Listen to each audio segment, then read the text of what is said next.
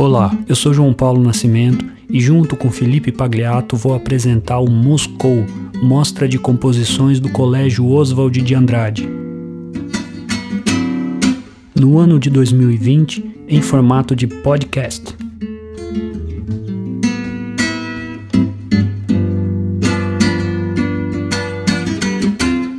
Hoje vamos ouvir as composições da turma de música do primeiro ano do ensino médio. No ano de 2020, os estudantes exploraram o universo da música vocal e as relações entre música e linguagem verbal. Nesse campo, a canção, e principalmente a canção brasileira, possui um valor cultural muito importante, digna de ocupar uma parte significativa da nossa formação. Então hoje a gente está aqui para ouvir as canções compostas pelos alunos do primeiro ano do ensino médio. Mas antes a gente vai conversar um pouquinho com o nosso convidado especial, o professor Evandro Camperon, que é um exímio cancionista, compositor, poeta privilegiado e também um intérprete de energia invejável. Bem-vindo, Evandro. Diga pra gente, qual que é a importância cultural da canção e principalmente da canção brasileira? Eu penso que a canção popular brasileira é uma das grandes invenções lúdicas que a gente foi capaz de criar no nosso processo civilizatório. Porque ela, de certa maneira, encarna uma espécie de utopia, vamos dizer assim, de nação, que tem a ver com a ideia de nação, em que povos, os diferentes povos e as diferentes maneiras de ser brasileiro confluem na canção, né? Elas aparecem ali de maneira muito luminosa, vamos dizer, e inventiva, né? A canção parece ser uma das grandes respostas que o, as canções brasileiras, né, as diferentes formas de canção brasileira, parece que configuram é, exemplos muito luminosos do que a gente é capaz de inventar como povo múltiplo que somos. É, é, é uma espécie de alegoria do Brasil, mas também mutante, também móvel. Então a gente tem lá Noel Rosa, enfim, Chiquinha Gonzaga, Ismael Silva, Geraldo Pereira, depois vem a Bossa Nova, depois vem o tropicalismo, a canção de protesto. Isso as que foram registradas em fonograma, né? As que foram gravadas, aí vem, sei lá, o rock nacional, aí Mutantes, aí o Raul Seixas e o Mangue Beat, e a música do Sul, as milongas do, do, Rio Grande do Sul, a música do Norte, né? Aquela, enfim, a gente tem uma profusão de produções é, interessantes no território brasileiro que vão reinventando a todo momento as maneiras de se fazer canção. Né? A gente tem o rap depois. Aí agora já é o funk carioca também com força, né? De rítmica e. A gente olha a canção brasileira, a gente fala assim, nossa, parece o Brasil. a gente olha assim, a canção brasileira é mais colorida, né? Ela é mais diversa, ela apresenta uma capacidade de pensar-se e dançar e celebrar a vida. Então, eu acho que a canção brasileira é difícil se pensar o Brasil com a honestidade e com a grandeza das nossas contradições, sem passar pela maneira como a gente se canta, né? Como a gente canta e como a gente se canta. E aí tem que ser a canção, eu acho. Evandro, na sua experiência de cancionista, o que é importante cuidar na hora da criação? Durante o processo de composição, o que te chama atenção? O que te desperta? É, quais os elementos pelos quais você preza? Durante a, a pandemia eu compus algumas coisas e fiquei muito contente de ver que isso aflorou, né? Veio olhando. Quando eu componho, eu costumo Hoje, já mais velho, depois de muito tempo, eu descobri uma coisa. Na canção popular, por mais que a gente olhe a letra e tudo mais, eu tenho a impressão que é preciso ter um cuidado muito especial com a coisa melódica. A impressão que eu tenho é que o, o grande lance da canção popular, o que dá corpo para ela, apesar das letras, é a música, a rítmica, a melodia, a harmonia também e tal. E a letra tem um papel fundamental, mas ela, eu, eu costumo. Assim, eu não tenho. Tem vários jeitos de fazer música, né? Você pode musicar um poema, você pode fazer a, a letra primeiro tal. Eu não costumo fazer assim. Eu costumo ter um caminho musical, não necessariamente ter a música toda pronta, mas eu faço as ideias musicais, deixo as ideias musicais encaminhadas, vou fazendo a letra. Pode ser que a partir da letra um caminho melódico que eu tinha pensado seja alterado, mas o eixo é melódico e harmônico, vamos dizer assim, rítmico também. Mas eu penso musicalmente, vamos dizer assim. Mas a música que eu penso é música de canção. que também tem isso, né? A música, a canção é um, é um tipo de composição muito particular? Você já compõe meio que pressupondo as palavras que vão cobrir aquela música. Mas eu costumo trabalhar assim. Eu acho que tem que ter um, um para procurar a gente fazer melhor, né? Aquele papo de errar melhor, né? Para a gente errar melhor quando compõe.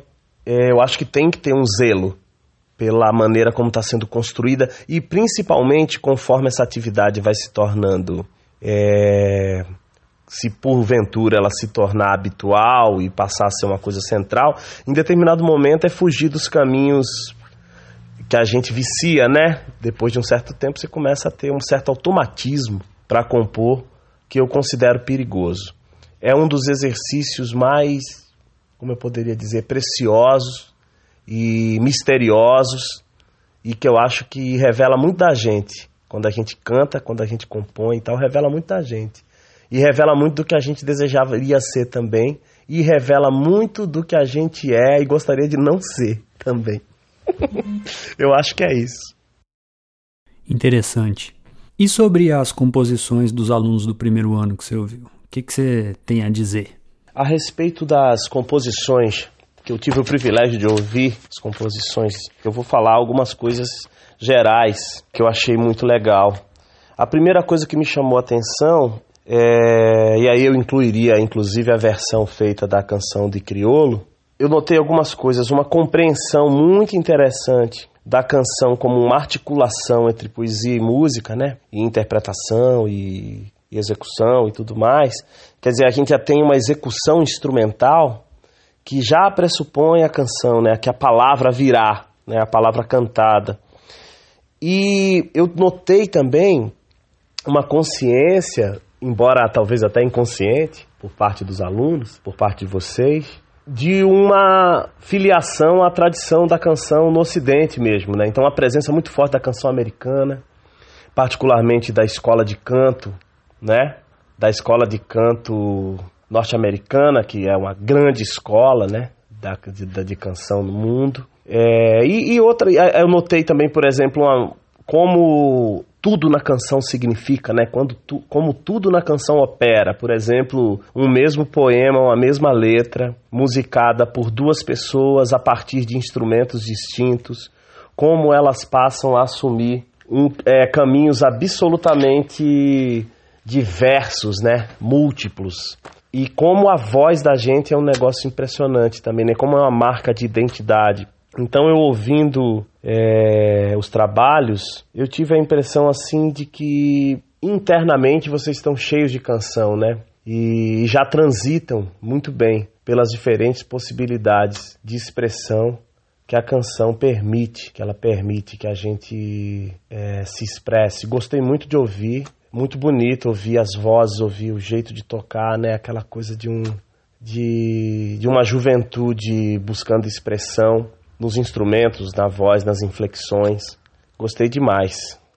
É isso aí. Muito obrigado pela sua fala, Evandro. Vamos ouvir agora a produção dos nossos jovens, começando pela canção sem título composta pela Bianca Tokudomi sobre a letra da Pietra Coimbra, também aluna de música do primeiro ano. E é bem interessante que mais de uma pessoa compôs uma canção para essa letra. A gente vai poder ouvir duas versões delas, com a Bianca no ukulele e voz.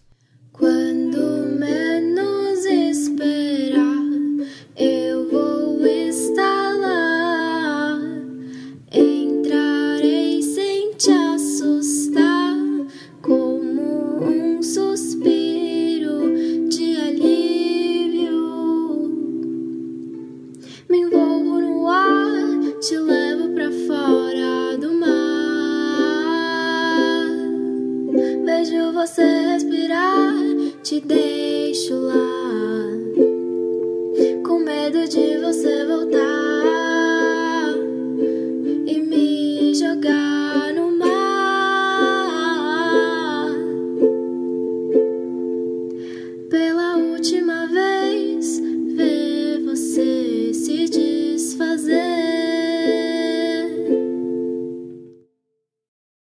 próxima canção, também intitulada Sem Título, foi composta por Gustavo Brant sobre a mesma letra da Pietra. Nessa versão, o arranjo de piano é feito pelo Francisco Nascimento e eu, professor João de Música, tive a honra de gravar a voz. Mas antes da gente ouvir, eu queria perguntar para o Gustavo. Gustavo, como você se sentiu depois de um tempo é, caçando as notas no piano para compor a melodia?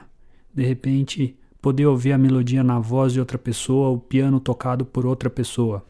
A, primeira vez que você me falou mesmo, quando você me deu a notícia, eu, eu fiquei bem eu fiquei bem feliz, assim, sabe? Eu fiquei feliz e intrigado para ver como ia ficar o resultado. Então, logo depois que você me mandou o resultado final, eu escutei e pensei assim, mano, ficou, ficou uma proposta muito diferente e ficou muito legal, sabe? Eu gostei bastante de como ficou, é uma proposta que eu não tinha pensado no momento e isso que é bom, sabe? De ver olhares diferentes e também pessoas diferentes em si, sabe?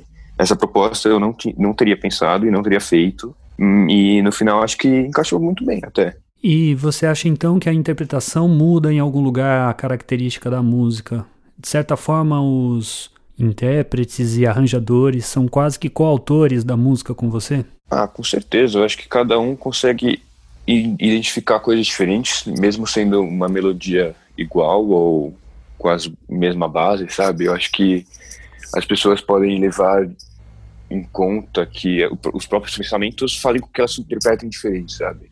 É, porque até o Francisco mesmo, quando foi interpretar minha música, já fez bem diferente do que a minha original, sabe?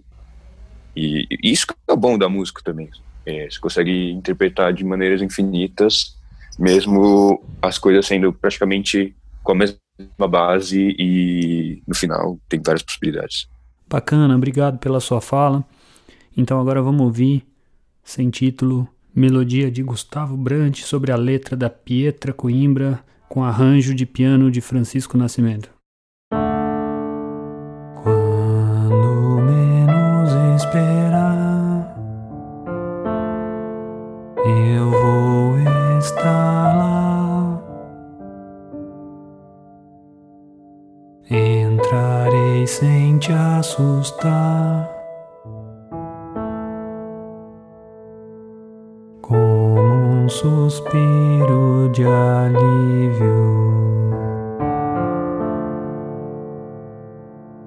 Te envolvo no ar.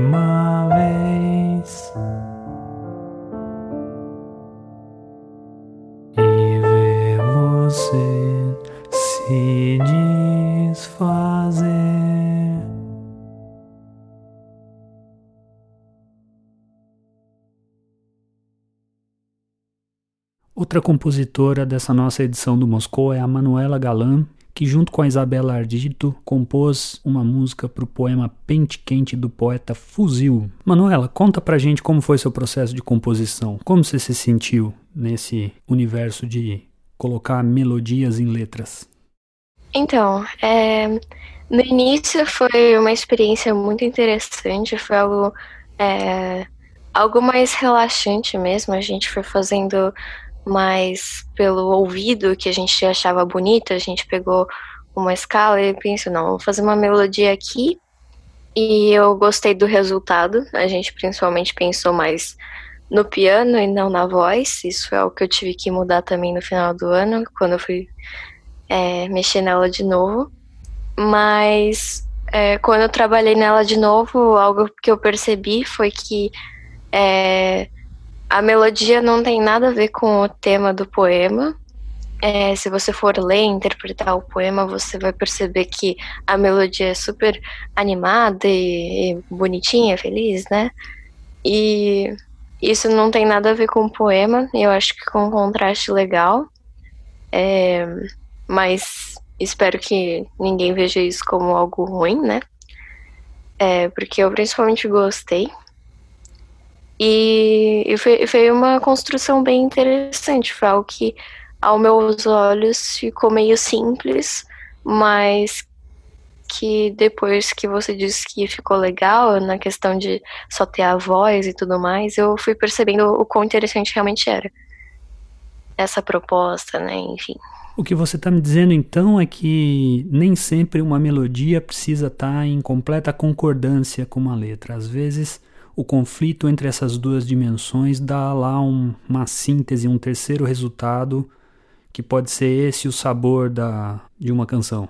Sim, tipo, tem, tem muitas músicas que eu escuto, né, regularmente, que são uma crítica ou, é, sei lá, é uma crítica e é uma melodia super feliz, ou falar de algo feliz e vai fazer uma melodia triste, né? Tem é, essas diferenças e eu, eu principalmente acho isso muito interessante, porque é como se estivesse tentando esconder o verdadeiro significado da música, sabe? Eu não sei, eu gosto.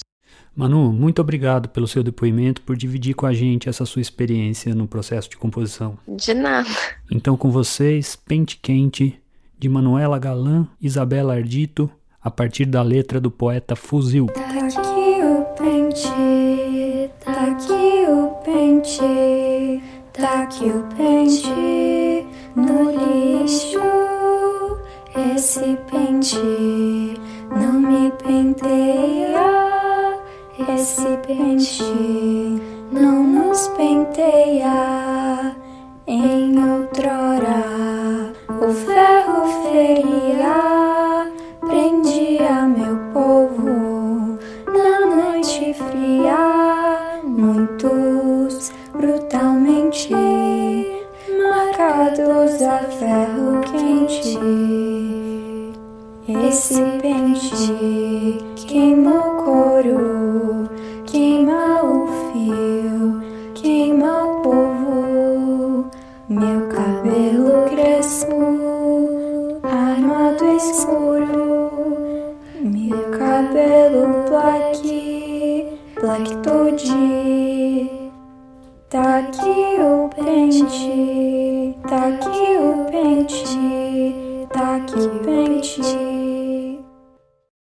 começo do processo de composição dos alunos durante o ano de 2020, nós passamos por análises de canções, recomposição da melodia de algumas canções, como foi o caso da música Não Existe Amor em SP do Criolo. E as primeiras composições às vezes eram resultado de um processo lento e gradativo de construção melódica, mas chegou um momento que de repente começou a aparecer canção de um dia para o outro. Uma dessas foi a música composta pela Isabela Ardito para o poema Ela Tem, de Paula Pimenta. Vamos ouvir Isabela no ukulele e voz.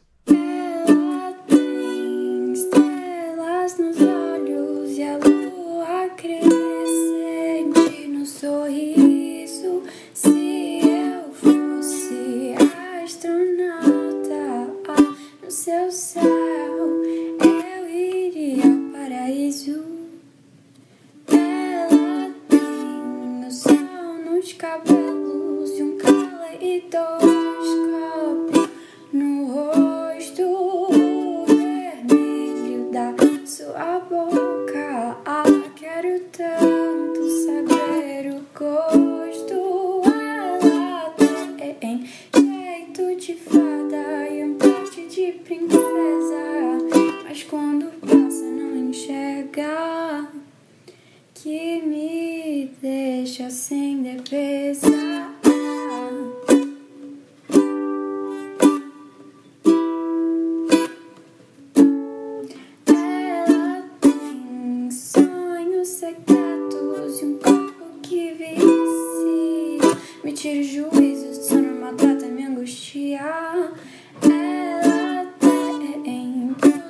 aos seus pais e consegue, seja o que for, eu não tenho mais que o desejo de um dia ser o seu amor.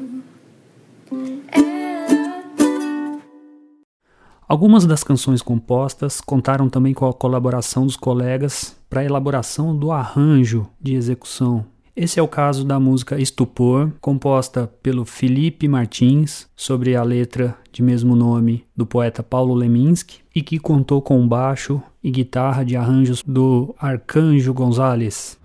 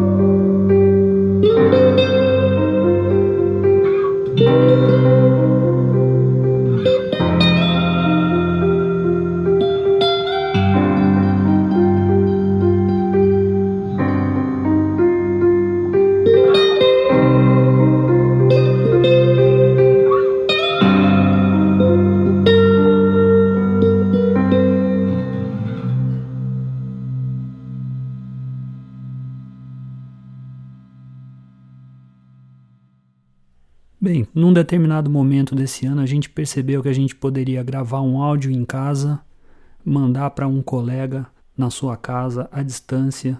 Esse colega gravava um outro áudio junto. Alguém juntava os dois áudios num programa, num software de edição de áudio, e de repente a gente tinha uma forma de tocar com as pessoas à distância. E foi assim que surgiu a ideia de retomar o processo de interpretação de uma das canções de referência do nosso estudo, que foi a canção Não Existe Amor em SP do Criolo. Então a gente fez um vídeo coletivo que vai estar disponível em breve aí nos canais da Mostra Cultural, com a nossa interpretação da música gravada à distância. A lista de participantes é longa, hein? Então nas vozes a gente tem Bianca Tokudomi, Manuela Galan e Isabela Ardito. No ukulele a gente tem Elisa Jorge, no violão Luca Toledo, guitarras Diego Oliveira, teclado Francisco Nascimento, piano Gustavo Brant, Felipe Martins e Rodrigo Falcão, trompete Ana Luísa Goivinho, bateria Arcanjo Gonzalez, na programação de sopros eletrônicos e no contrabaixo João Paulo Nascimento, com a Ana Clara Santana declamando a poesia Olho por Olho, Dente por Dente, do livro Amor Livre-se de Jeff Vasques. Também participaram do processo de interpretação da música a aluna Pietra Coimbra e o aluno André Malta. E com essa música a gente se despede deste bloco do podcast Moscou, com as composições do primeiro ano do ensino médio. Olho no olho, dente por dente. Hoje em dia é fogo. Dói é demais. Um é tão pouco e três tão pouco é mais. Hoje em dia é tenso. Amor se conta com os dedos do meio. Hoje em dia é osso. Todo cuidado é corpo. Existe amor em SP, um labirinto místico, onde os grafites gritam, não dá pra descrever. Numa linda frase de um postal tão doce, cuidado com doce, São Paulo é